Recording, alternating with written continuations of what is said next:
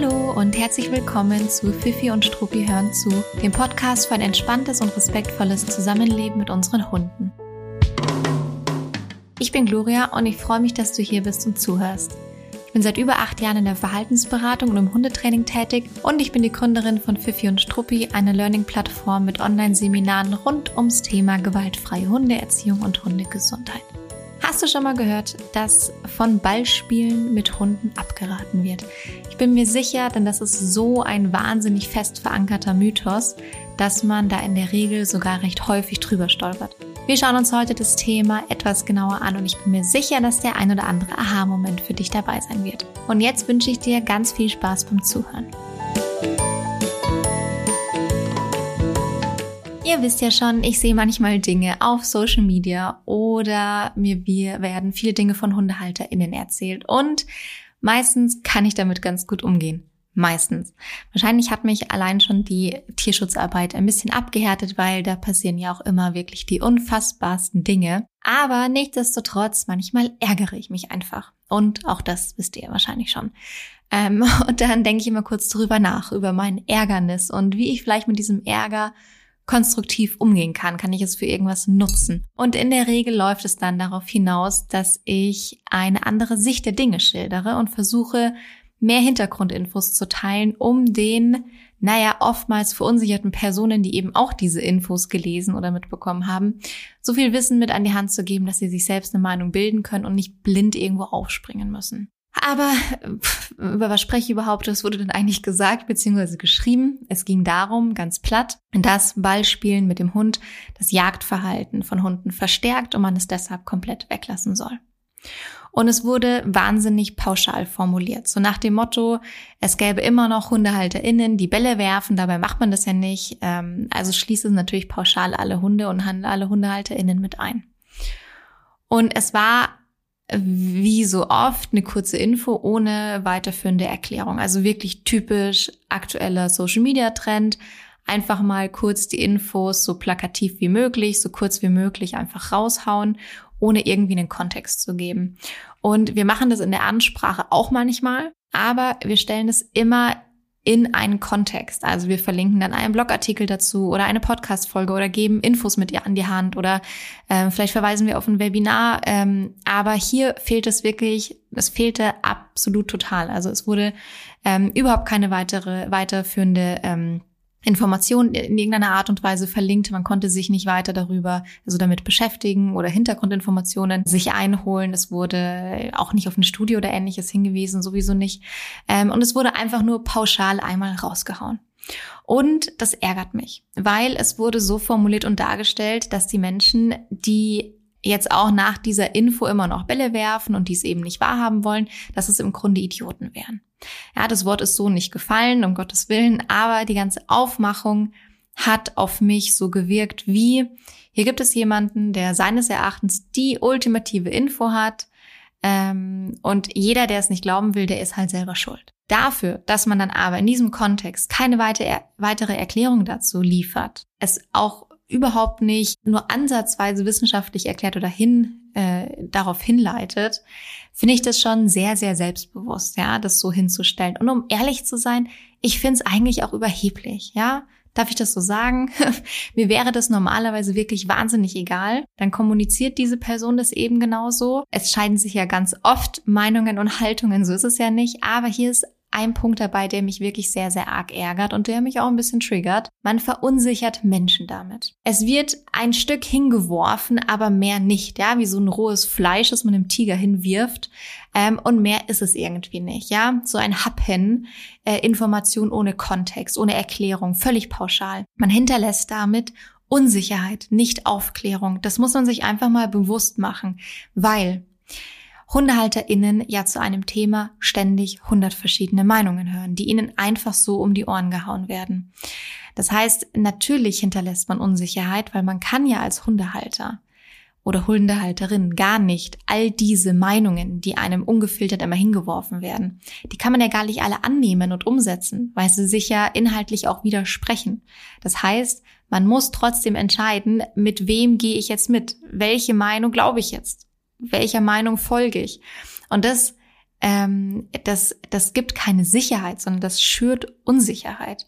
Wahnsinnig viel Unsicherheit und auch oft ein nicht konsequentes Verhalten, weil dann mal die eine Meinung gehört wird, dann wird es mal ein paar Wochen so gemacht, dann hört man eine andere Meinung, das klingt auch plausibel, dann wird es andersrum gemacht.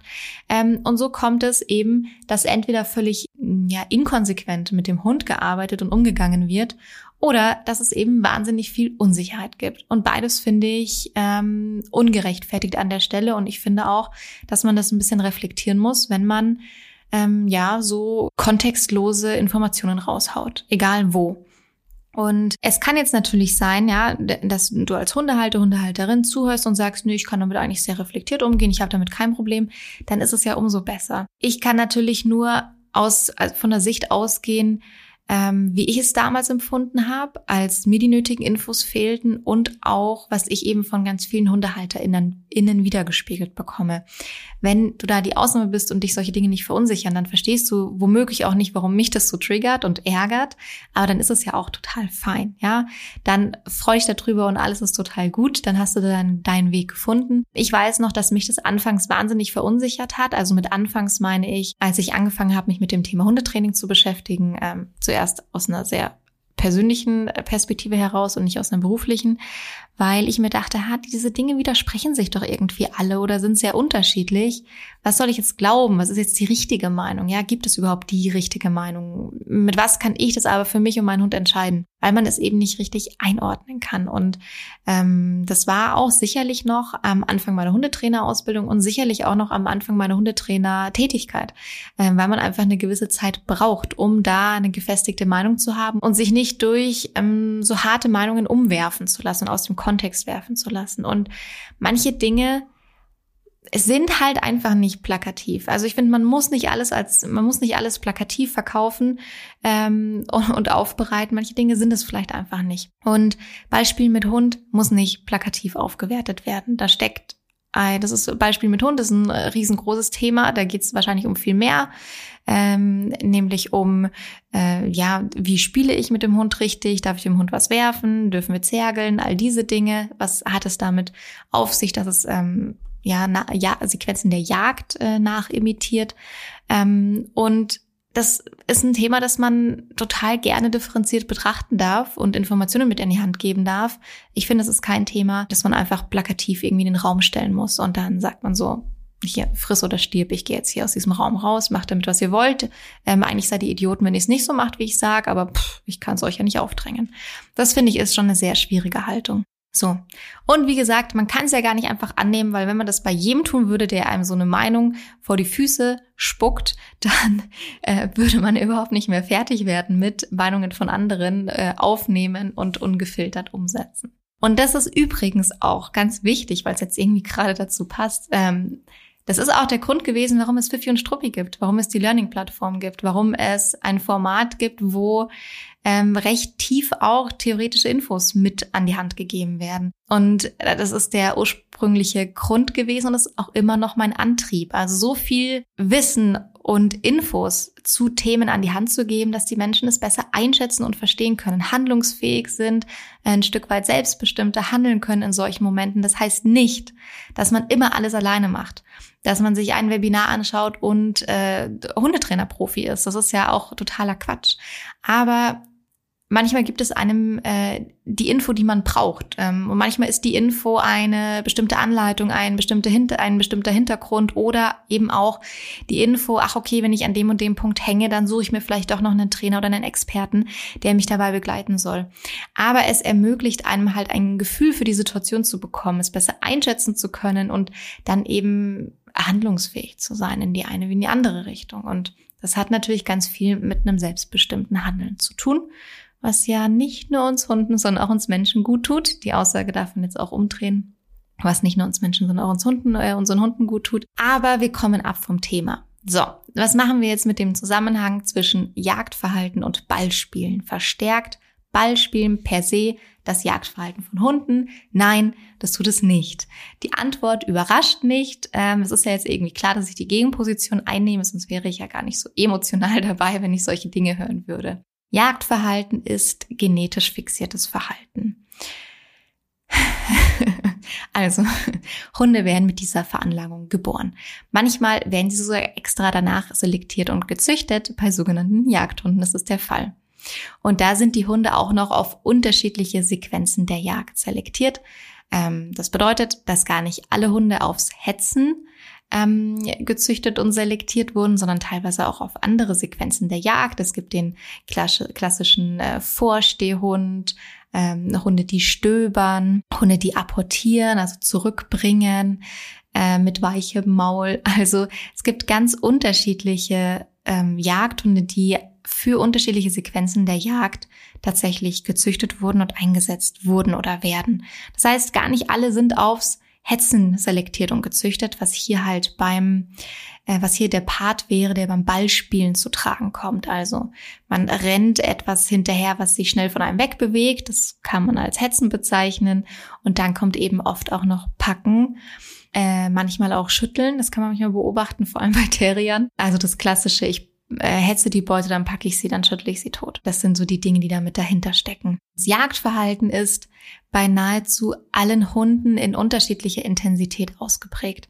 Also egal welche Rasse oder Rassekombi, ähm, egal welches Alter, ähm, es ist total normal, dass in unseren Hunden ein gewisses Maß an Jagdtrieb vorhanden ist. Denn auch die Hunde, die nicht rein auf äh, Jagd gezüchtet wurden, haben ja trotzdem auch den Vorfahren in sich, der sich mal selbst äh, versorgen musste mit Dingen, die er irgendwo zu essen bekommen hat. Deswegen steckt natürlich in jedem Hund mal mehr, mal weniger Jagdtrieb. So, nur bei Jagdhunden ist es eben spezieller kanalisiert, spezieller darauf gezüchtet. Da kann man ein bisschen, ja, also mit deutlich höherer Wahrscheinlichkeit davon ausgehen, dass der Hund vielleicht äh, die ange angeborene Jagdsequenz äh, cool findet und da von sich aus Verhalten in diese Richtung zeigt. Das heißt, das Verhalten ist angeboren. Es ist genetisch fixiert und es wird nicht plötzlich in die Gene geschrieben, nur weil wir uns einen Ball aus der Tasche ziehen. Ist ja überhaupt nicht möglich. Wie bei Sexualverhalten übrigens auch. Ja, das bringen wir unseren Hunden auch nicht bei. Da kommen die von ganz alleine drauf. Das bringen die von sich aus mit. Äh, so wie wir Menschen übrigens auch. Wir kommen da auch von ganz alleine drauf. Warum steht denn das eigentlich das Ballspielen so in der Kritik? Man wirft den Ball und dabei wird unter anderem Adrenalin ausgeschüttet, ein Hormon, das bei der Jagd benötigt wird. Adrenalin pusht den Hund und durch die Hormone, die ausgeschüttet werden bei der Jagd. Man bezeichnet das auch gerne als Hormoncocktail, weil es eben nicht nur ein Hormon ist, weil es mehrere Hormone betrifft. Dopamin ist da zum Beispiel noch ganz groß mit dabei. Das sind Hormone, die happy machen zum einen und zum anderen pushen und antreiben. Aber eben auch mal auftreiben, also das Erregungsniveau steigern. Das heißt, kurzum, Jagen macht Spaß. Und das tut es ganz unabhängig davon, ob wir einen Ball werfen oder ob der Hund einem Vogel hinterher zischt, der irgendwie wegfliegt. Also wenn Hunde gerne hetzen, hetzen, dann machen sie das sowohl gerne bei äh, Hasen, die wegrennen oder Vögeln, die wegfliegen ähm, oder eben Bällen, die wir werfen oder anderen Spielsachen, die wir werfen. Und hier ist jetzt wohl die Annahme, wenn der Hund beim Ballspielen diesen Hormoncocktail ausgeschüttet kriegt, dann jagen sie erst recht oder sie sind immer öfter auf diesem hohen Erregungslevel. So würde ich mal annehmen, ist hier die Denkweise. Oder man weiß einfach nicht genau, wie man da differenziert damit umgeht. Es gibt dann nämlich eine sehr, sehr schöne Anleitung, einen sehr schönen Rahmen, in denen man solche Dinge äh, möglich macht. Und da kommen wir auch heute auf jeden Fall noch drauf. Aber gehen wir noch mal kurz zu unserem Vergleich mit dem Sexualtrieb, mit dem Sexualverhalten zurück, weil es doch so schön ist und wir es auf menschlicher Ebene auch vergleichen und einstufen können. Also, ich könnte mir durchaus schon vorstellen, dass sich, wenn man die ersten paar Male Sex hat, dass man sich denkt, ach, das macht ja Spaß, ja, das möchte ich gerne wieder machen. Aber wir alle laufen ja nicht wie völlig wahnsinnige und kopflose Sexmonster durch die Gegend, nur weil wir hin und wieder oder auch regelmäßig Sex haben und dieses Bedürfnis damit ausleben. Also erscheint das genetisch fixierte Verhalten nicht ins Unermessliche zu steigern. Ehrlich gesagt, erlebt man doch sogar oft das Gegenteil. Oft wird doch ein viel größeres Thema daraus gemacht, wenn man es eben gerade nicht haben oder ausleben kann. Hm, okay. Jetzt kommen wir wieder auf den Punkt. Ist ja hier kein Sex-Podcast, jedenfalls noch nicht. Ich merke schon, es fängt an, mir Spaß zu machen. Also wartet noch mal ein paar Jahre ab. meiner Meinung nach darf Ballspielen mit Hunden übrigens durchaus in der Kritik stehen. Aber nicht, weil es angeborenes Verhalten verstärkt, sondern weil es Hunde, wenn man es schlecht macht und schlecht aufbaut, einfach durchaus ganz schön aufdrehen kann. Das heißt, eigentlich steht dann ja gar nicht das Ballspielen in der Kritik, sondern eigentlich derjenige, der das Ballspiel initiiert, oder? Geht es, geht es vielleicht hier viel mehr darum, zu kritisieren, wie das Spiel aufgebaut ist, als das Spiel an sich? Hm, das könnte doch mal wieder sein. Das Ballspielen steht dann für mich in der Kritik, wenn man es eben, wie gesagt, schlecht aufbaut, was es bedeutet, kommen wir gleich noch dazu. Und wenn man es halt so sehr stupide macht, ja, also raus, rauf auf die Wiese, werfen, werfen, werfen, werfen, werfen, werfen, Ball wieder einpacken, wieder runter. Das kann den Hund ganz schön auffüllen. Oder wenn während des gesamten Spaziergangs der Hund einfach nur noch am Ball hängt. Also die ganze Zeit äh, animiert er entweder äh, seinen Halter, seine Halterin, dass der Ball geworfen wird, ähm, oder er wird halt die ganze Zeit geworfen und ist eigentlich nur noch damit beschäftigt, den irgendwie wieder zu holen oder zu sichern, vor anderen Hunden zu sichern, zu tragen, was auch immer. Hunde, die nur noch auf den Ball fixiert sind und gar nichts mehr von ihrer Umwelt mitbekommen, werden gerne als Balljunkies bezeichnet. Die entwickeln regelrecht eine Sucht. Das ist kein Mythos, das ist so tatsächlich. Also ja, es gibt Kritikpunkte, wie bei ganz vielen Themen, aber lass uns das Thema halt differenziert betrachten und nicht völlig unwissenschaftlich und plakativ abkanzeln. Und wie man es macht, beziehungsweise wie man es nicht macht, da sprechen wir jetzt darüber.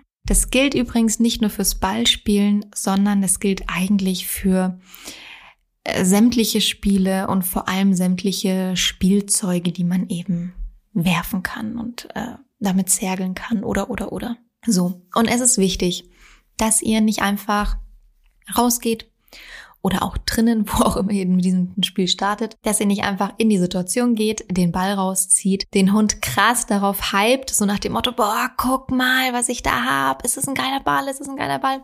Und dann ihn sofort zu werfen, ähm, sondern bringt auch euren Hunden gerne bei, es ist okay, wenn der Ball, äh, das Dummy, äh, der Dummy oder das Dummy? Der, der Dummy?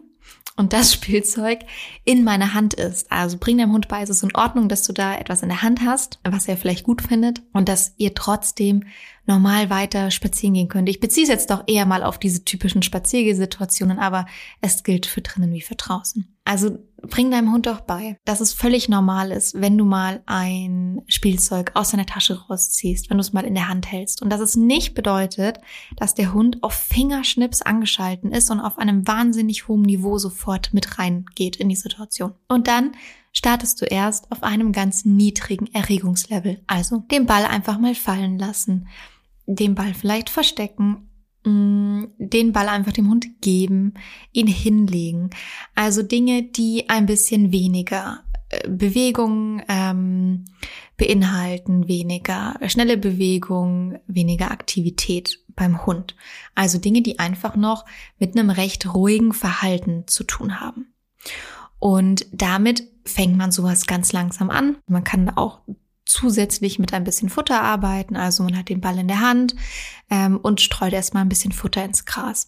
Damit schafft man es total gut, erstmal den Hund gar nicht auf, ey, da ist ein Ball in der Hand, krass, krass, krass, ich muss aufdrehen zu polen, sondern auf, ah, cool, irgendwie da ist ein Ball in der Hand. Ach was, für mich ähm, findet hier irgendwas noch am Boden im Gras statt. So kann man das zum Beispiel auch mal anfangs aufbauen, wenn der Hund da doch schon ziemlich neugierig äh, in Richtung Ball guckt. Und dann steigert man das eben ganz langsam. Also wie ich schon gesagt habe, man startet dann zuerst mit Handlungen, die dieses Spielzeug involvieren, die, ähm, die recht ruhig ablaufen, die wenig Aktivitäten, wenig Pushen ähm, beinhalten. Damit steigern wir nicht nur langsam das Erregungslevel von unserem Hund, sondern wir wollen unseren Hund ja auch gerne langsam aufwärmen für diese Aktivität.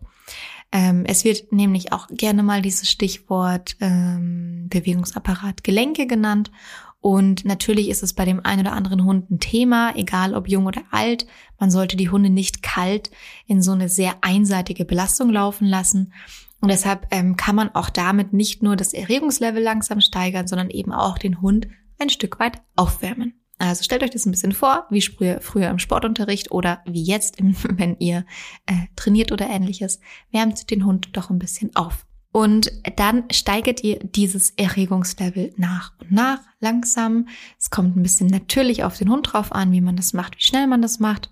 Und dann könnt ihr ähm, Es ist völlig legitim, wenn ihr auch bei einem niedrigeren Erregungslevel bleibt, wenn das für euch irgendwie fein ist. Wenn du einen Hund hast, der schon gerne auch einfach mal hetzt und fetzt und da irgendwie auch gerne mal sich richtig pushen möchte auf einem hohen Erregungslevel, dann darfst du das dort bis dorthin auch steigern.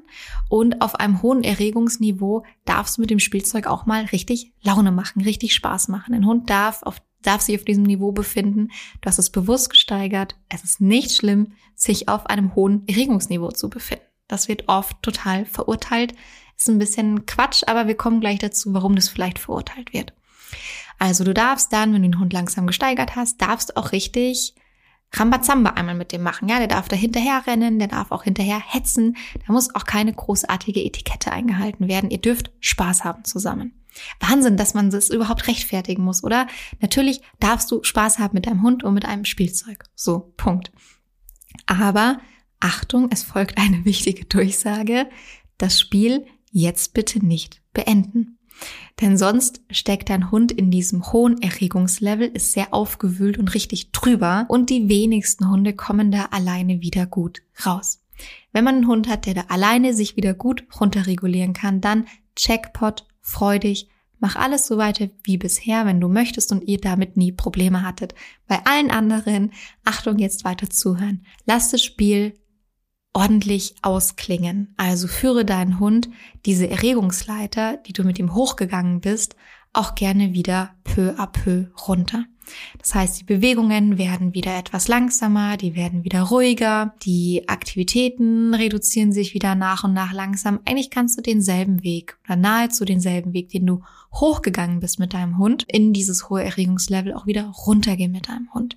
Man muss da ein bisschen reinkommen, man muss es ein bisschen ausprobieren und man muss auch Schritt für Schritt das Passende für den eigenen Hund finden. Das ist tatsächlich so. Das kann ich dir hier in der Podcast-Folge nicht abnehmen. Das heißt, ich kann dir sehr, sehr viel sagen, was du machen kannst in Bezug aufs Ballspielen, aber ich kann dir nicht zu 100% sagen, wie du es machen kannst, ähm, weil es hier nicht komplett ins Format passt und weil es auch was Individuelles ist.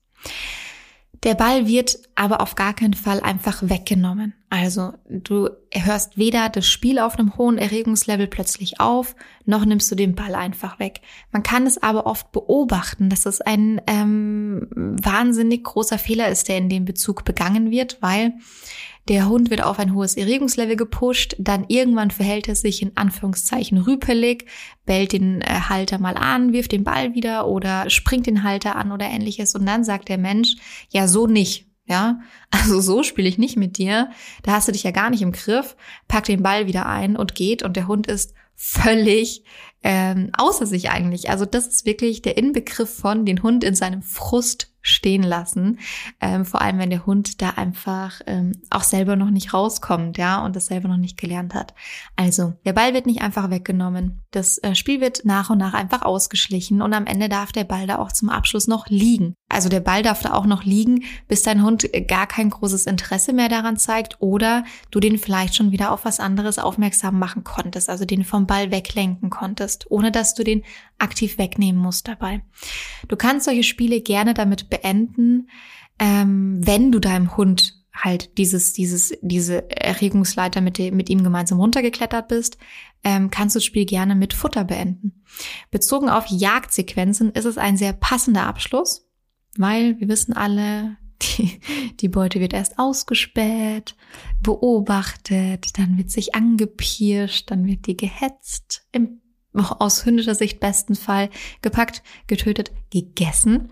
Das heißt, bezogen auf die Jagdsequenzen ist es ein passender Abschluss, ähm, mit Futter zu arbeiten. Und bei der Aufnahme von Futter werden auch wiederum Hormone ausgeschüttet, die wirken aber in dem Fall beruhigend und nicht aufwühlt.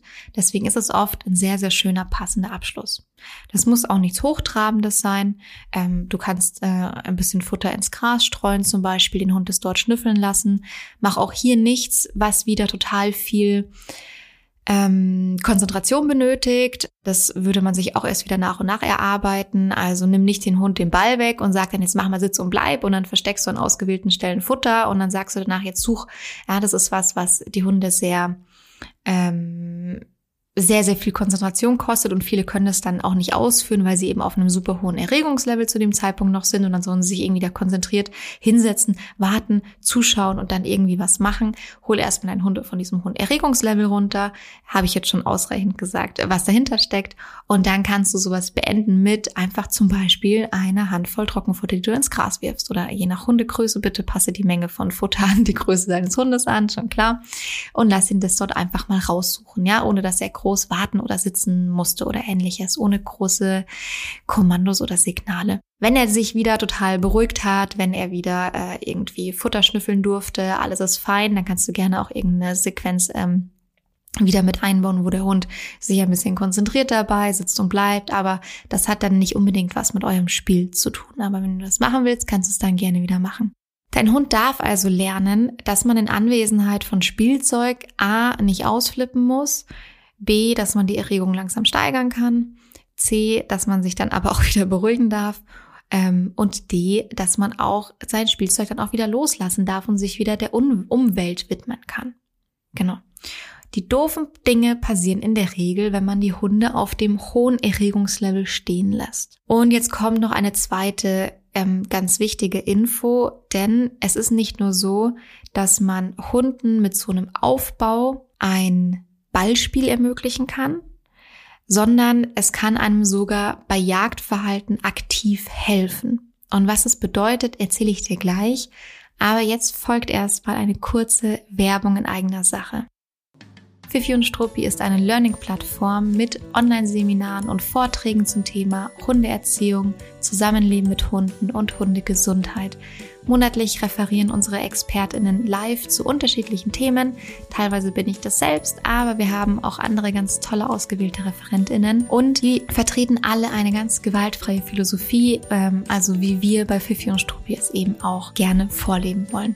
Neben HundetrainerInnen referieren bei uns bisher auch eine Tierärztin, eine Psychologin und eine Expertin für ätherische Öle und es kommen noch ganz viele tolle ExpertInnen mit dazu. In den Webinaren wird darauf geachtet, dass wir immer tief in ein Thema eintauchen. Ich habe es vorhin schon angesprochen, wir wollen Kontextinformationen liefern, Informationen mit an die Hand geben, die wirklich wichtig sind, aber dennoch wollen wir einen sofortigen Praxisbezug geben. Also nach jedem Webinar kannst du rausgehen und direkt loslegen und umsetzen. Die Webinare finden in der Regel einmalig live statt und danach findest du sie auf der Website in unserer Webinar-Mediathek als On-Demand-Webinar und du kannst es dir jederzeit anschauen. Alle Webinare, die du gebucht hast, findest du immer wieder in deinem Kundenaccount und du hast langfristig Zugang dazu. Du kannst sie also nicht nur einmal, sondern so oft du möchtest angucken. Nächste Woche findet ein Live-Webinar zum Thema Medical Training statt und danach wird es um die Impulskontrolle gehen.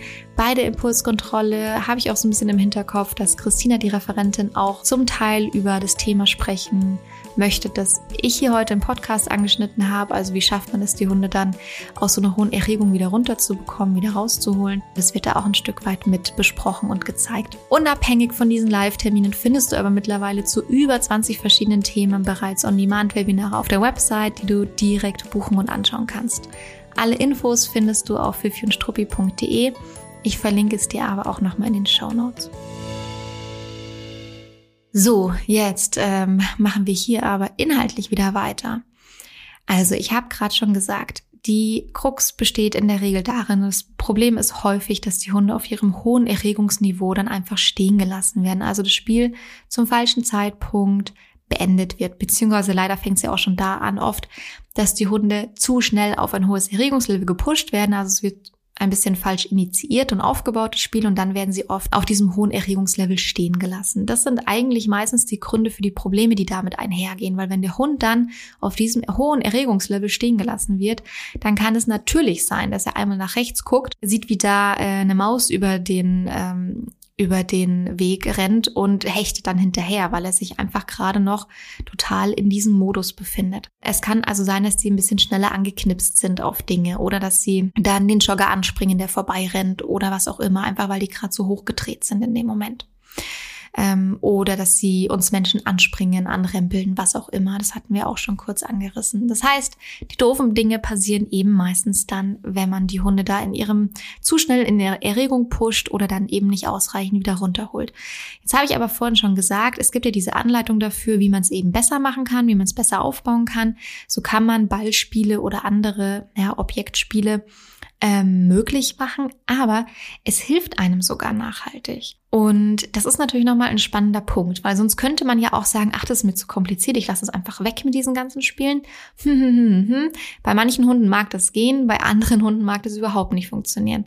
Hunde kommen nun also, wie wir schon eingangs gesagt haben, mit einem mehr oder weniger starken Jagdverhalten, äh, Jagdtrieb auf die Welt. Wenn wir sie das kontrolliert ausleben lassen, dann hat es sogar einen positiven Einfluss. Denn Hunde, die das einfach ganz, ganz stark in ihrer Veranlagung haben und wo das Bedürfnis danach einfach sehr hoch ist, die müssen einfach mal hetzen, dann lass sie doch einfach mal hetzen. Dann lass sie doch dieses Bedürfnis ausleben in einem Rahmen, wo niemand zu Schaden kommt. Ist doch super, ist doch mega gut. Du kannst ein Jagdverhalten nicht dadurch deckeln, dass du dafür sorgst, dass dein Hund nie in dieses Jagdverhalten reinkommt. Du kannst die Umwelt gar nicht so gut kontrollieren.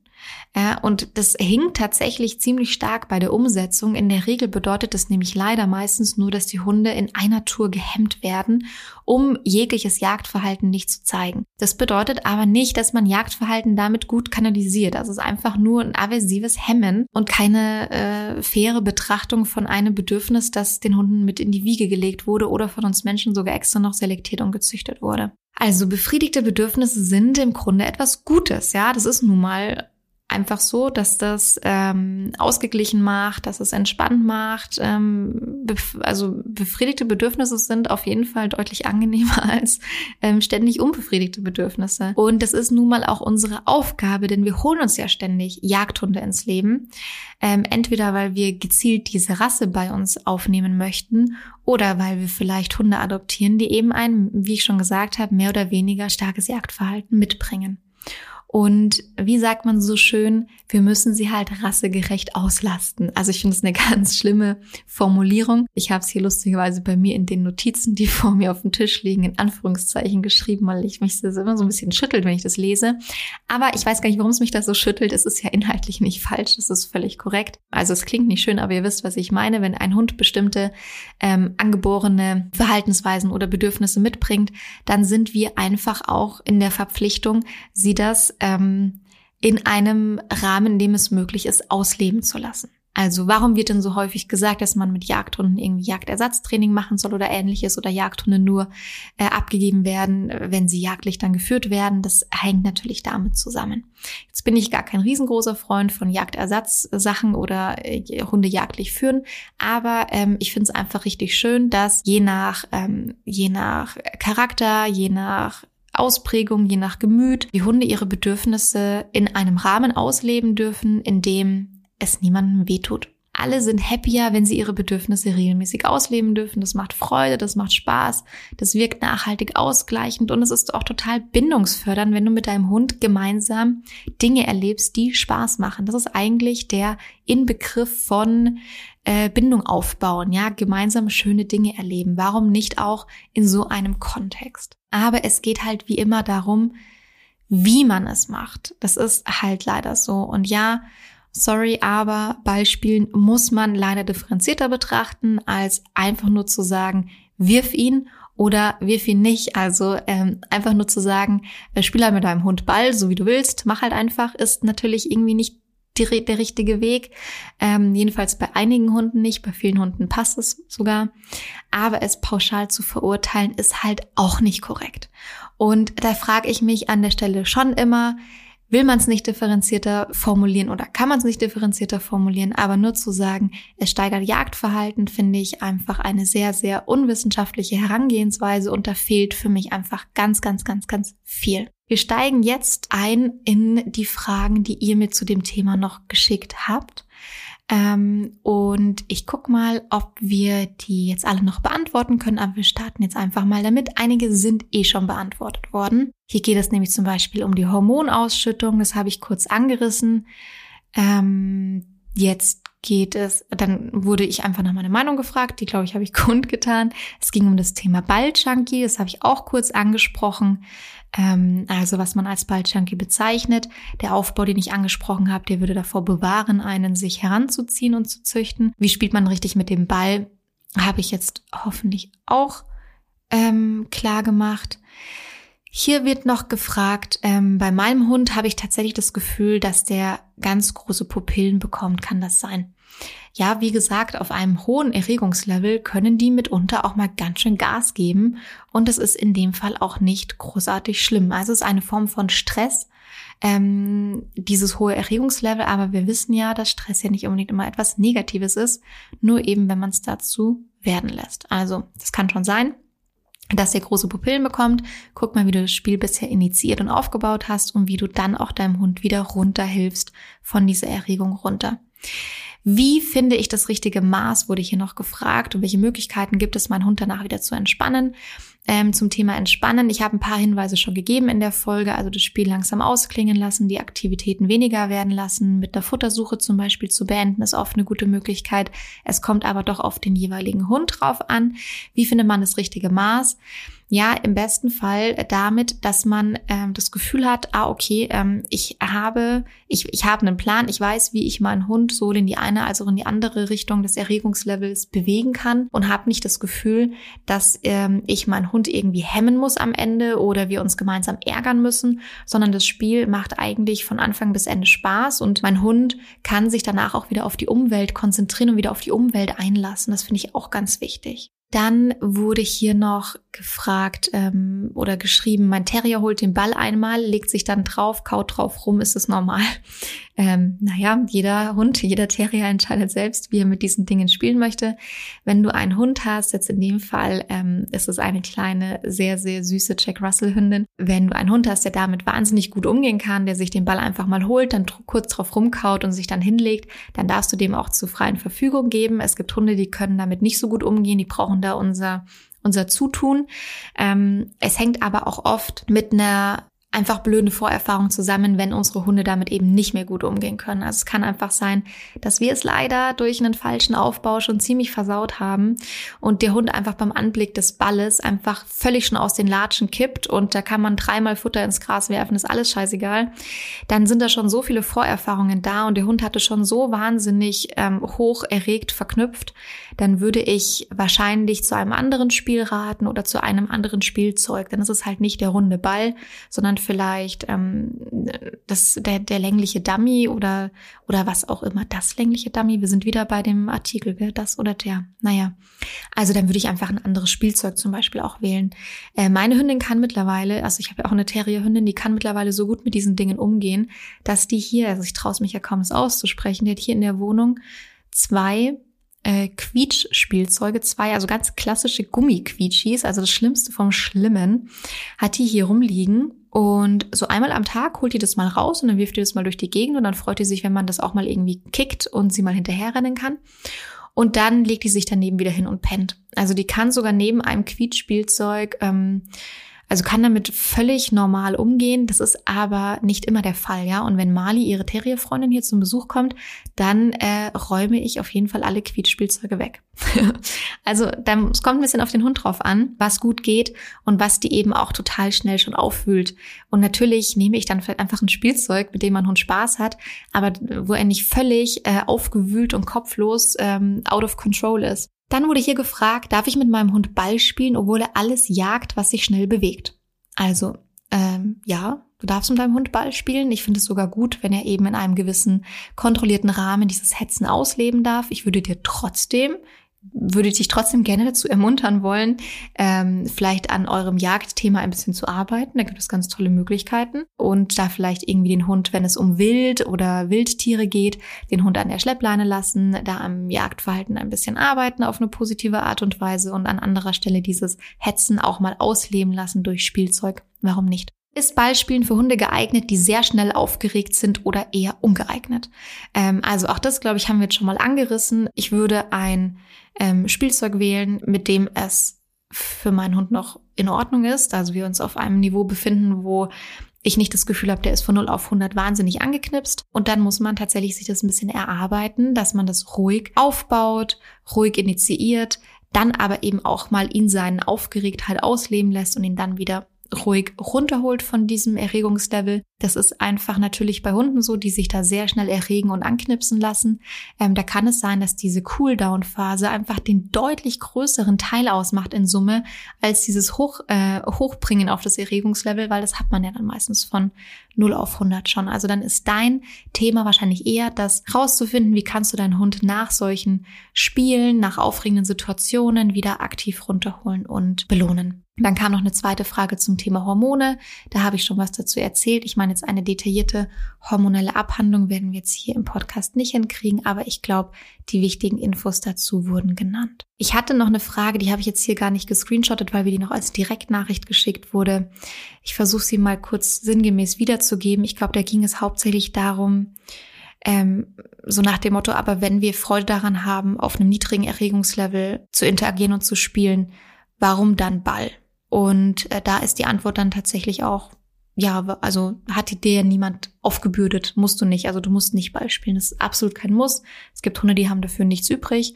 Ähm, es gibt Hunde, die haben da irgendwie einfach Spaß an anderen Dingen. Ball steht ja für mich auch, habe ich ja schon mal ausgedrückt, eher sinnbildlich für sämtliche Objektspielzeuge, die man irgendwie werfen kann oder mit denen man auch mal zergeln kann. Also musst du überhaupt nicht, wenn du nicht möchtest, ja. Aber ähm, ihr alle, die zuhört ähm, und euch mit diesem Thema beschäftigt, wenn ihr einen Hund habt, wo ihr wisst, die finden eigentlich Bälle oder Spielzeuge richtig, richtig cool, das macht ihnen richtig Freude, dann würde ich da auf jeden Fall überlegen, wie kann ich das denn einsetzen? Kann ich es zum einen vielleicht sogar mal auch als Belohnung äh, für Trainingssequenzen einsetzen? Da ist es natürlich auch nicht ganz ungeeignet, was zu nehmen, was der Hund einfach wahnsinnig gut findet. Das kann einmal einen ganz schönen Push im Training geben, wenn man das gut einsetzt. Und zum anderen würde ich es dem Hund tatsächlich in einem Rahmen ermöglichen, wo man ihm danach ihn auch wieder in die Umwelt entlassen kann. Also ich bin eigentlich sehr großer Fan davon, mit Hunden zu spielen, auch mit Hunden mit Objekten zu spielen.